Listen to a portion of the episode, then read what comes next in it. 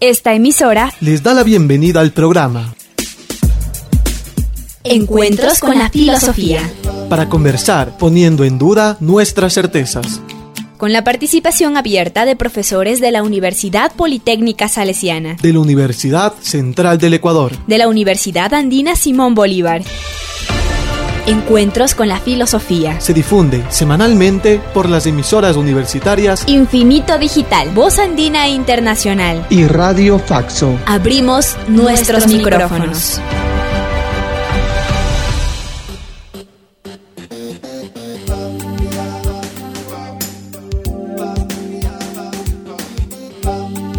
Bienvenidos y bienvenidas al programa semanal Encuentros con la Filosofía. Les saluda Luis López. Como ustedes saben, Encuentros con la Filosofía es un programa de colaboración entre tres radios universitarias del Ecuador. Por un lado tenemos a Voz Andina Internacional de la Universidad Andina Simón Bolívar. Por otro lado tenemos a Infinito Digital de la Universidad Politécnica Salesiana. Y finalmente a Radio Faxo de la Facultad de Comunicación Social de la Universidad Central del Ecuador. Encuentros con la Filosofía propone, con el apoyo de profesores universitarios, reflexionar desde una mirada filosófica un tema de la vida cotidiana. Saludo a Edison Aguilar Santa Cruz, con quien compartimos la conducción del programa. Buenos días, Luis. Nuestros saludos a Karina Torres y a quienes desde Voz Andina Internacional y los medios virtuales hacen posible estos encuentros. Pues siempre y con mayor razón en estos momentos de incertidumbre que atraviesa el mundo, es importante repensar la cotidianidad humana desde una mirada filosófica. Saludamos y damos la más cálida bienvenida al invitado de esta semana, Vladimir Sierra, quien es eh, doctor en filosofía por la Universidad Libre de Berlín. También es docente, investigador de la Pontificia Universidad Católica del Ecuador, eh, PUSE. Es también subdecano de la Facultad de Ciencias Humanas. Entre sus temas de investigación tenemos la teoría social, la teoría política, la filosofía del lenguaje y la hermenéutica. Bienvenido, Vladimir. Gracias, Luis. Eh, buen día, Edison. Buen día, Karina. Eh, un gusto estar nuevamente con ustedes para conversar de estos temas tan importantes. Saludos, Vladimir Sierra. En este encuentro con la filosofía abordaremos la temática verdad. En el primer segmento, vida cotidiana, conversaremos sobre el uso cotidiano de la palabra verdad. En el segundo, miradas filosóficas, Vladimir Sierra nos presentará algunas miradas de la filosofía al concepto verdad y en qué más encontrar nuestro invitado compartirá sus recomendaciones y sugerencias para profundizar las reflexiones acerca de la temática verdad. La filosofía y la vida cotidiana. Espacio para pensar los usos de la filosofía en nuestro diario vivir.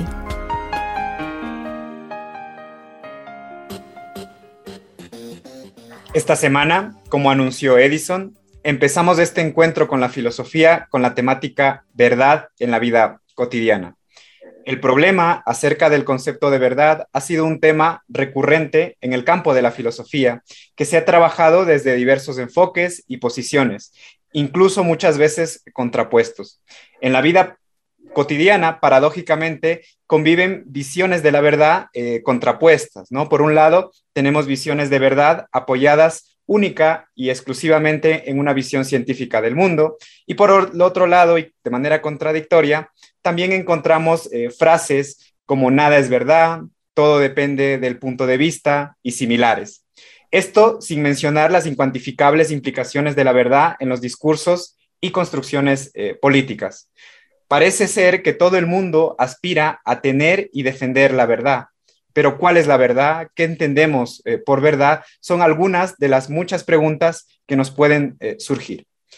Estos usos de la palabra verdad en la vida cotidiana nos hacen preguntar a Vladimir, ¿cómo se usa el término verdad en la vida cotidiana? Eh, Vladimir. Bueno, el término verdad, eh, tanto en la vida cotidiana cuanto en la filosofía, es un término fundamental, ¿no? Y por eso lo utilizamos con tanta recurrencia en los otros campos. En la vida cotidiana, el término verdad tiene más que ver con aquello que también denominamos certeza. Es decir, cuando nosotros decimos esto es verdad, podemos decir también esto es cierto, ¿no?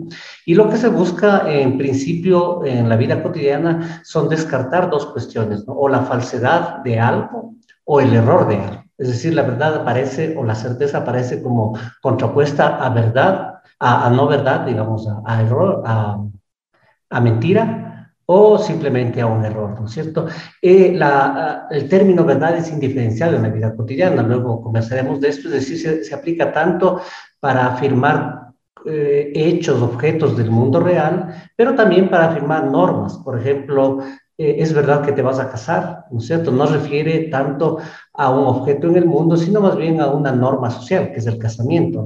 Eh, como digo, el uso es bastante común en toda conversación humana y esto tiene que ver, quizás de esto hablaremos más luego, de que en la vida cotidiana el lenguaje que utilizamos, los lenguajes naturales, los lenguajes cotidianos, están, tienen, tienen una característica y especial y es aquella de constituirse en el soporte simbólico sobre el cual podemos reflexionar. Entonces, todo aquello que constituye lo que se llama mundo de vida o vida cotidiana eh, no puede estar sometido a un criterio referencial de verdad, porque de lo contrario no podríamos habitar simbólicamente el mundo. Es decir, damos por sentado de que todas aquellas certezas que articulan nuestro mundo simbólico son así. Por ejemplo, pongo cualquiera, ¿no es cierto?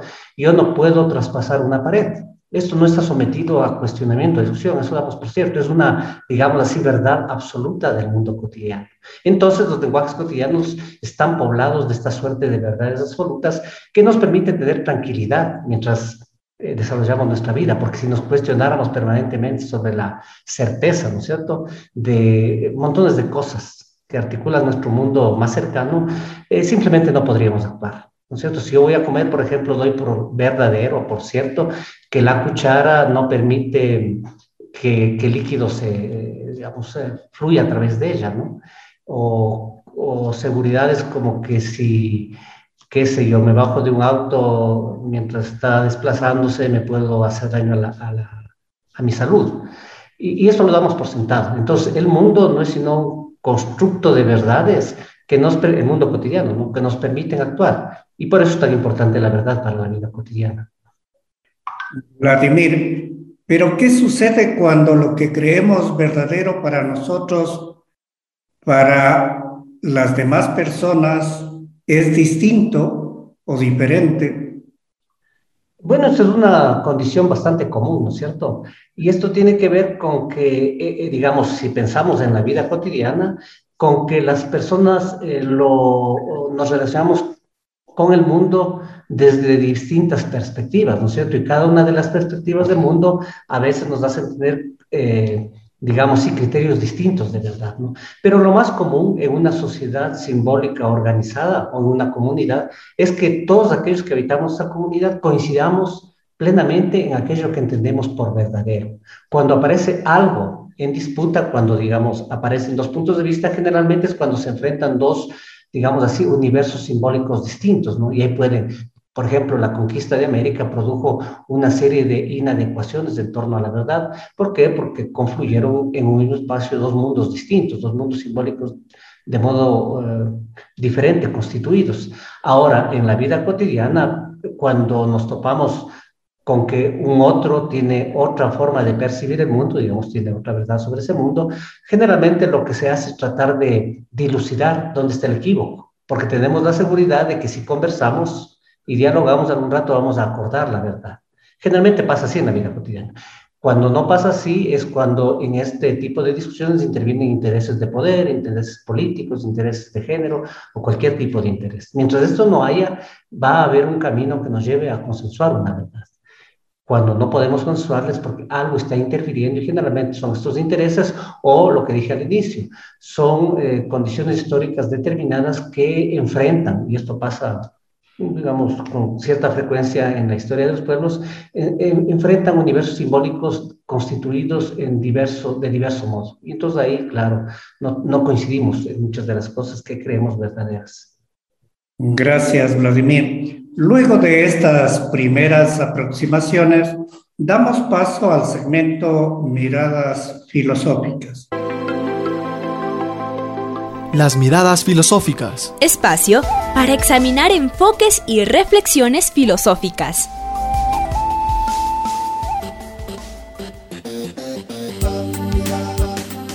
Nos acompaña Vladimir Sierra, con quien en vida cotidiana nos ha mencionado unas primeras características del término o del concepto verdad. Por lo que ahora, en el segundo, Miradas Filosóficas, preguntamos, ¿cómo la filosofía ha reflexionado sobre la verdad? Quizás debemos iniciar con una verdad sobre el concepto de verdad. Y es que eh, el concepto de verdad, ya como, como término filosófico, eh, está, digamos, vinculado con el lenguaje. Es decir, la verdad pertenece al lenguaje, no pertenece al mundo. El mundo no es el, mundo material, ¿no es cierto? No es verdadero ni falso. Son lo que se llaman proposiciones, es decir, son eh, enunciados respecto a ese mundo los que pueden ser entendidos como verdaderos o falsos, no el mundo, ¿no? A veces hay esta confusión de pensar que el mundo es el verdadero, no. El problema de verdad es un problema de, lenguaje.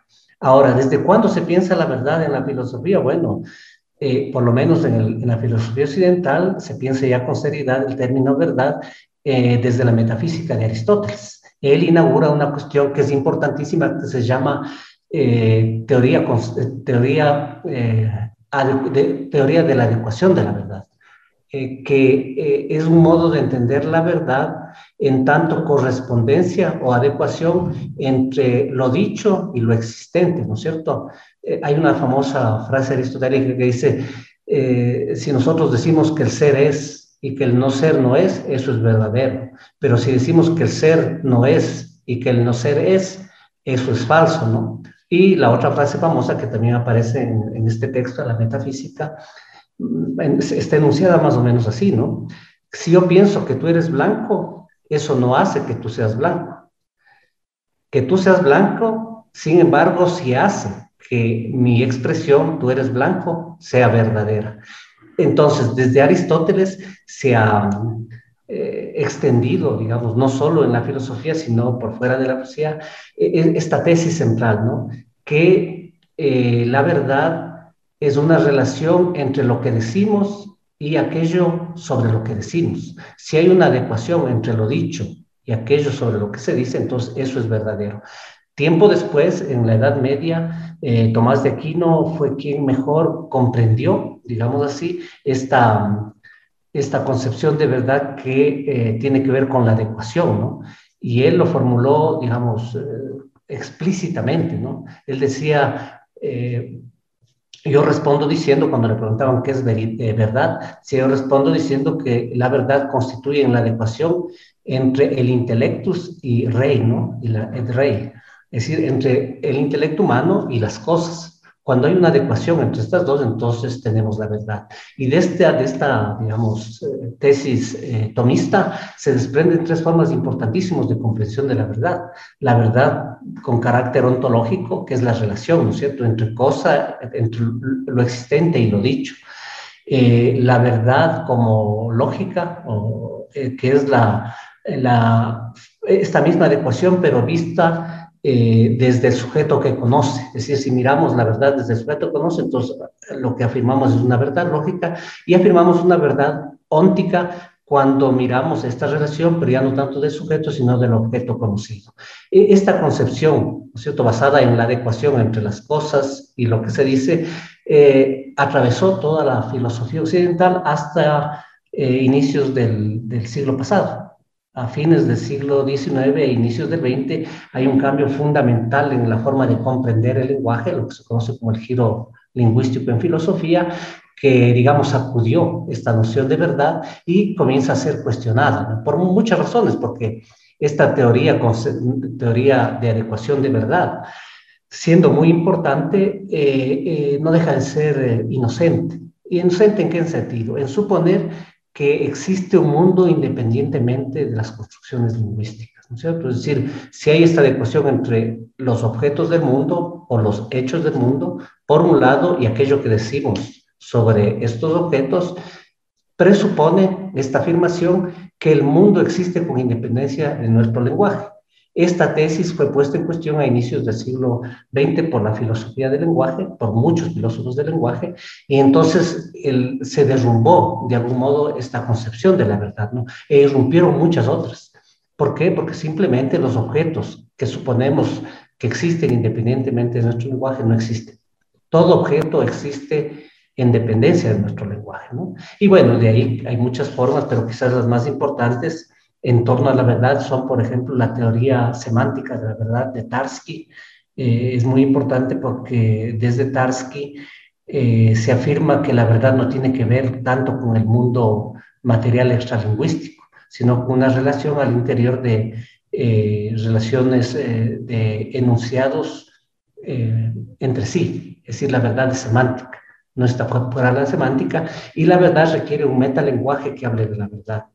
Entonces, eh, esto es importante, lo de Tarski, quizás hay otra cuestión importante que fue formulada por Wittgenstein en el Tratados Lógicos Filosóficos, que es la teoría, mm, ¿cómo, cómo le llamamos? Refleja de la verdad. ¿No es cierto? Que los, los enunciados lógicos coinciden uno a uno con los hechos del mundo. Eso trae consecuencias también bastante interesantes. En el mismo, el mismo Wittgenstein, digamos, años más tarde, en las investigaciones filosóficas, formula otro criterio, digamos, otra una aproximación al concepto de verdad bastante llamativo, ¿no? Él dice que el concepto de verdad utilizado por la filosofía es una cosa demencial. ¿Por qué? Porque hemos sacado el concepto, el término verdad del sentido que tiene en la vida cotidiana y al aislarlo de la vida cotidiana puede todo significado. Entonces puede decir lo que, lo que sea sobre ella, ¿no? De ahí tenemos, eh, por ejemplo, el, marxismo ha desarrollado teorías importantes de la verdad. Eh, tanto Marx en la tesis sobre Feuerbach, pero quizás quien mejor lo trató es, eh, hay un texto que se llama Dialéctica de lo Concreto de Karel Kosik, donde se puede encontrar un concepto muy elaborado, un concepto dialéctico de verdad, que el tiempo aquí nos va a permitir eh, eh, explicarlo, y de ahí quizás lo más cercano que tenemos es el concepto conceptual de verdad y el, y el concepto de verdad basada en, en en los discursos que fue desarrollado sobre todo por la segunda generación de la Escuela de Frankfurt en un debate eh, abierto entre Apple, Habermas, Bellman y algunos filósofos del lenguaje norteamericano, ¿no? Hilary Putman, eh, eh, Richard Rorty, etc. ¿no? Y digamos, eso es lo más discutido sobre el término verdad y bueno, finalmente tenemos lo que ahora se discute mucho en política, que es la posverdad, ¿no? que tiene origen quizás en las concepciones, en las críticas al concepto de verdad, impulsadas por el pensamiento postmoderno. Creo que ahí tenemos un fresco bastante grande de la discusión filosófica sobre la verdad. Por lo dicho, entonces, es incorrecto hablar de la verdad en singular y parecería correcto hablar de verdades en plural. Bueno, sí es un tema en discusión, digamos, el concepto, digamos, relativo de verdad y el concepto absoluto de verdad. Eh, hay verdades absolutas incuestionables, como decir, por ejemplo, un triángulo es una figura geométrica de tres ángulos. Es una verdad incuestionable, absoluta, es decir, nunca va a cambiar. ¿no? O relaciones aritméticas, ¿no es cierto? Son incuestionables. El número 3, o sí, pues la cantidad 3 es mayor a la cantidad 2. Son verdades incuestionables. Es decir, todos los, los las proporciones de la geometría y de la aritmética son verdades, eh, ¿cómo diríamos?, eh, extratemporales, ¿no es cierto? Es decir, nadie podría tener otra visión frente a una relación geométrica o una relación aritmética. Los seres humanos tendríamos que aceptarla como verdadera, porque esa proposición existe e incluso con independencia de nosotros, ¿no? Ahora, lo curioso de este tipo de proposiciones, según dicen los los mismos estudiosos de la lógica, es que son proposiciones tautológicas, pues, es decir, en el, no, no, predican nada más que ya no esté dicho en el, en el sujeto. Cuando yo digo triángulo, es una figura de tres ángulos, en la palabra triángulo está contenido la predicación. Entonces, claro que es una verdad absoluta, pero es tautológica, ¿no es cierto? Ahora, la discusión que introdujo Kant en la crítica a la razón pura, eh, digamos, problematiza mucho más esto. ¿no? Kant buscaba los famosos juicios eh, sintéticos a priori, porque juicios analíticos a priori eh, son justamente estos juicios incuestionables, ¿no es cierto? Pero un juicio sintético, ¿qué, ¿qué, quiere decir un juicio sintético? Un juicio que predique más, algo más de aquello que ya está en el sujeto, ¿no es cierto? Y a priori quiere decir que este juicio sea predicado por fuera de la experiencia empírica, ¿no es cierto? Para que haya ganancia, es decir, para que, para que tenga, digamos, este carácter absoluto. Bueno, en, la, en el libro kantiano él cree descubrir, ¿no es cierto? Porque sería el fundamento de la ciencia para Kant, ¿no? De no existir estos juicios eh, sintéticos a priori, no, es, no sería posible la ciencia como un saber, eh, digamos, absolutamente verdadero, ¿no? Y de ahí tenemos lo otro, digamos, la, la, el, la famosa discusión de Hume sobre el escepticismo, que nada, de, nada que se pueda enunciar sobre el mundo empírico puede tener un carácter definitorio de verdad. ¿Por qué? Porque simplemente eh, para, digamos, aquello que predicamos sobre el mundo tiene que haber sido atravesado por nuestra experiencia empírica con ese mundo y, según Hume, y de ahí para adelante, eh, la captación humana, la captación de sujetos sobre lo objetual, siempre está, digamos, determinada por la limitación de nuestros sentidos. Entonces siempre nos va a quedar la duda de aquello que vimos, de aquello que oímos, de aquello que pensamos, etcétera, tenga el carácter de una verdad absoluta. ¿no? Entonces la discusión está abierta, tiene consecuencias importantes para la filosofía, pero también para la política, el afirmar o las, las verdades relativas o las verdades absolutas. Ahora, una verdad absoluta, digamos, una, un mundo en donde todo sea verdad absoluta es un mundo sin verdad es algo que ha discutido Nietzsche a su tiempo, ¿no es cierto? Desde lo que él llamaba perspectivismo. Es decir, si cada persona desde su perspectiva tiene una verdad, nadie tiene la verdad. Pues, recuerden la famosa frase de Nietzsche, ¿no? No hay, eh, no hay hechos, solo interpretaciones. Entonces ni siquiera hay verdades. Hay interpretaciones, hay opinión sobre el mundo, pero no puedes llamar verdad a ninguna de ellas porque todas tienen el derecho de ser llamadas verdades. Y entonces, donde un mundo poblado de verdades relativas es un mundo sin verdad, es un mundo de, digamos, de un, sí, pues un mundo carente de verdad, porque la verdad no juega ningún rol si es que se vuelve absolutamente relativa. Y finalmente, desde el marxismo ortodoxo, en cambio, hay una concepción de la verdad eh, complementaria, dialéctica. Hay verdades absolutas y hay verdades relativas, ¿no? Eh, por ejemplo, una verdad absoluta, dice, dice el marxismo ortodoxo, es la afirmación biológica de que los seres humanos somos resultados de una evolución biológica. O sea, no aparecimos tal y cual somos, sino que hemos evolucionado de, quizás de otras especies. Es una verdad absoluta.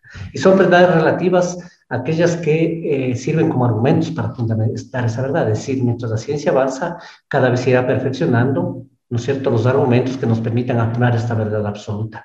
Los hombres somos el producto de la evolución biológica. Ahora, esa verdad absoluta se va complementando con un montón de verdades relativas. Mm, entonces tenemos ahí, ¿no? Donde solo hay verdades absolutas, no existe la verdad. ¿Es posible hablar de verdades absolutas? Eh, sí, pero siempre y cuando estas verdades absolutas carezcan de, de soporte empírico, ¿no es cierto? Y también podemos tener esta visión dialéctica entre verdad absoluta y verdad relativa muy interesante, Vladimir. Eh, sin embargo, es tiempo de pasar a nuestro tercer momento. ¿Qué más encontrar?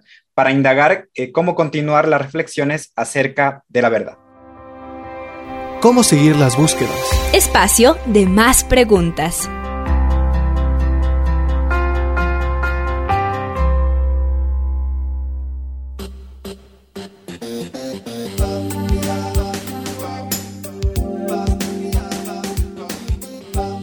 En este encuentro con la filosofía hemos conversado con Vladimir Sierra. Él presentó algunas aproximaciones al concepto verdad, luego resumidamente expuso los principales autores de la filosofía que actualmente reflexionan sobre este tema. Indudablemente, con este encuentro no se acaba la reflexión, por eso en ¿Qué más encontrar? Solicitamos a Vladimir Sierra sus recomendaciones bibliográficas y audiovisuales para ahondar en el tema verdad. Bueno, ahí hay muchísimas cosas interesantes que leer, pero quizás siempre va a ser eh, bueno eh, iniciar con Aristóteles, ¿no? con la metafísica aristotélica, donde se fundamenta la concepción más importante la concepción que, por ejemplo, en la vida cotidiana la manejamos, ¿no? porque intuimos en la vida cotidiana que no es sino eh, verdadero aquello que establece una relación eh, vinculante entre lo que yo digo y el mundo que existe. Entonces es importante Aristóteles, como les digo, el texto de Tomás de Aquino, lo llama disputación sobre veritas, veritats, creo. Bueno, es un texto en donde él reflexiona sobre, eh, a profundidad sobre las implicaciones que, tiene la teoría de, de, adecuación de verdad, eh, mirándolos desde esas perspectivas, ¿no? de la relación como verdad eh, ontológica desde sujeto conocente como verdad lógica y desde el objeto conocido como verdad óntica. Es otro texto, digamos, importantísimo. Y de ahí tenemos a Tarski, Alfred Tarski, que reflexiona sobre el carácter semántico de la verdad. Este es un texto que creo que el texto se llama sobre el concepto de verdad en las ciencias empíricas, algo, algo así se llama el texto. Es fundamental porque con él cambia radicalmente la concepción de verdad. Es decir, la verdad es un problema que no debemos buscar en la relación entre el mundo y la conciencia que lo mira, sino la verdad más bien es una relación entre los denunciados de un lenguaje. No podemos, por fuera del lenguaje no existe verdad, porque incluso la, referencia, ¿no porque hay también una teoría referencial de verdad, la referencia, el objeto referencial del enunciado verdadero, no es el objeto de, la naturaleza, digamos, el, objeto puro, ¿no? sino es un objeto ya permeado, y esto lo dice Pierce, permeado por muchos, eh, digamos, muchas capas ya de significación. Y ahí quizás el texto de Frege también es importante, la introducción de sentido y significación, que son términos que usa para no usar el término eh, objeto de referencia y sujeto de conocimiento. ¿no? Y de ahí, eh, en la actualidad, creo que es fundamental eh, revisar las discusiones que tienen estos autores que les decía, Habermas, Appel, Belma, eh, en, una, digamos, conversación abierta con el pragmatismo norteamericano, con Putman, con Rorty, Rorty representante de, la filosofía postmoderna, en torno al concepto de verdad, ¿no? Una discusión muy, muy Importante sobre todo desde los intereses de la filosofía política porque se discute la verdad como consenso o la verdad como eh, discusión eh, discursiva. Son, digamos, unos, unos, modelos interesantes de mirar la verdad que no buscan una verdad eh, absoluta, pero sí una verdad universal, basada en la capacidad deliberativa humana, en la capacidad racional humana y en la capacidad de, elevar el concepto de verdad a discusión metalingüística. E, e, esto es interesante y finalmente, digo, no deberíamos descuidar mirar también todo lo que ahora se está produciendo sobre la posverdad, ¿no? que es un, un término muy, muy, no solo en la ciencia política, que supone que la posverdad es una suerte de mentira emocional, ¿no es cierto?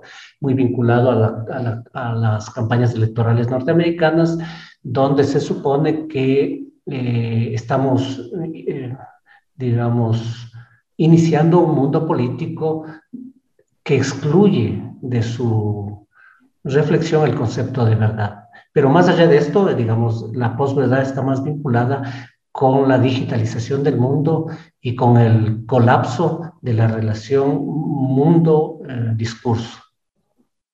Vladimir, no cabe duda de que se abren muchas interrogantes, por lo que para cerrar este encuentro te preguntamos, ¿qué otros eh, términos y conceptos están vinculados al tema de la verdad? ¿no? Ya has mencionado algunos como falsedad, certeza, posverdad. ¿Qué otros términos o conceptos estarían vinculados con, con la verdad? Hay un concepto interesante que se llama la justificación, porque la justificación, o el concepto justificación, eh, a veces se lo propone, sobre todo desde el pensamiento postmoderno, como alternativa al concepto verdad. Es decir, para los postmodernos el concepto verdad es un concepto obsoleto en el mundo contemporáneo y debería ser reemplazado por un concepto como más adecuado para estos tiempos, que es la justificación. Es decir, eh, un enunciado justifica su existencia siempre y cuando, y entonces puede enunciar muchas cosas, ¿no? Y, ya no un enunciado es verdadero, sino un enunciado se justifica por. Es una eh, eh, verdad con carácter eh, no sé, disminuido, es una verdad venida menos, ¿no es cierto? Eh, porque desde el discurso pormenero se quiere ir más allá de la verdad. La verdad se le entiende como un concepto metafísico que no puede tener espacio en un mundo muy móvil, muy acelerado como el contemporáneo, ¿no? Eh, ya había dicho, el concepto posverdad se vuelve interesante para la discusión de verdad y eh, quizás eh, estos conceptos como referencia, que tienen mucho que ver como semanticidad de la verdad, eh, el, el, concepto, por ejemplo, de, de, mundo, el concepto de enunciado, el concepto de acontecimiento, es decir, como quise señalar al inicio, el, el, término verdad, entendido filosóficamente, es entre los términos de la filosofía uno de los más importantes, ¿no? junto con el concepto ser, esencia, existencia. Quizás verdad tiene, tiene el concepto de verdad tiene un, un sitial fundamental en la discusión filosófica, ¿no? porque si pensamos, eh, mirando el, el caminar de la filosofía, quizás todas las propuestas filosóficas, quizás todos los temas filosóficos aspiraban justamente a eso, a constituirse en discursos verdaderos. Y no solo ahí, ¿no es cierto? También en la ciencia. Ahí hay un tema interesante porque la verdad lógica no es mismo que la verdad filosófica y tampoco es lo mismo que la verdad científica. En la ciencia también es fundamental, a pesar de que en las ciencias empíricas se parte de la idea de que estas ciencias no producen verdades, ¿no? lo que producen son aproximaciones, eh, digamos, eh, certezas basadas en investigaciones empíricas, ¿no? Lo que produce son estas eh, formas de comprensión, eh, digamos, más cercanas a otras respecto a la, a la descripción de lo existente. Eh, pero el, el, concepto de verdad, la búsqueda de la verdad en la filosofía es fundamental. Y yo creo que todo este tema filosófico tenía como ambición justamente convertirse en una descripción verdadera de lo existente. De, lo contrario no tendría sentido la filosofía, porque lo que, la filosofía se convertiría eh, en meras opiniones, ¿no es cierto? Y no es lo que busca la filosofía. Toda filosofía quiere anclarse en una descripción verdadera de, de lo existente, del mundo, de lo que fuere, ¿no? Y por eso creo yo que mientras haya filosofía no se puede descartar el concepto de verdad, porque eh, le es eh, fundamental, es subyacente. Sin verdad no es posible la filosofía. Concluimos este encuentro semanal con la filosofía con nuestro agradecimiento al invitado de esta semana, Vladimir Sierra, a Carlos Menango y a Karina Torres en la cabina de Voz Andina Internacional y a ustedes, Radio Escuchas. Recuerden, recibimos sus comentarios y sugerencias al correo electrónico encuentrosconlafilosofía.gmail.com. Hasta el próximo encuentro con la filosofía. Agradecemos su sintonía a Encuentros con la filosofía. El programa que impulsa el filosofar como acción compartida desde las radios universitarias. Les invitamos a compartir las próximas emisiones de Encuentros con la filosofía por esta emisora.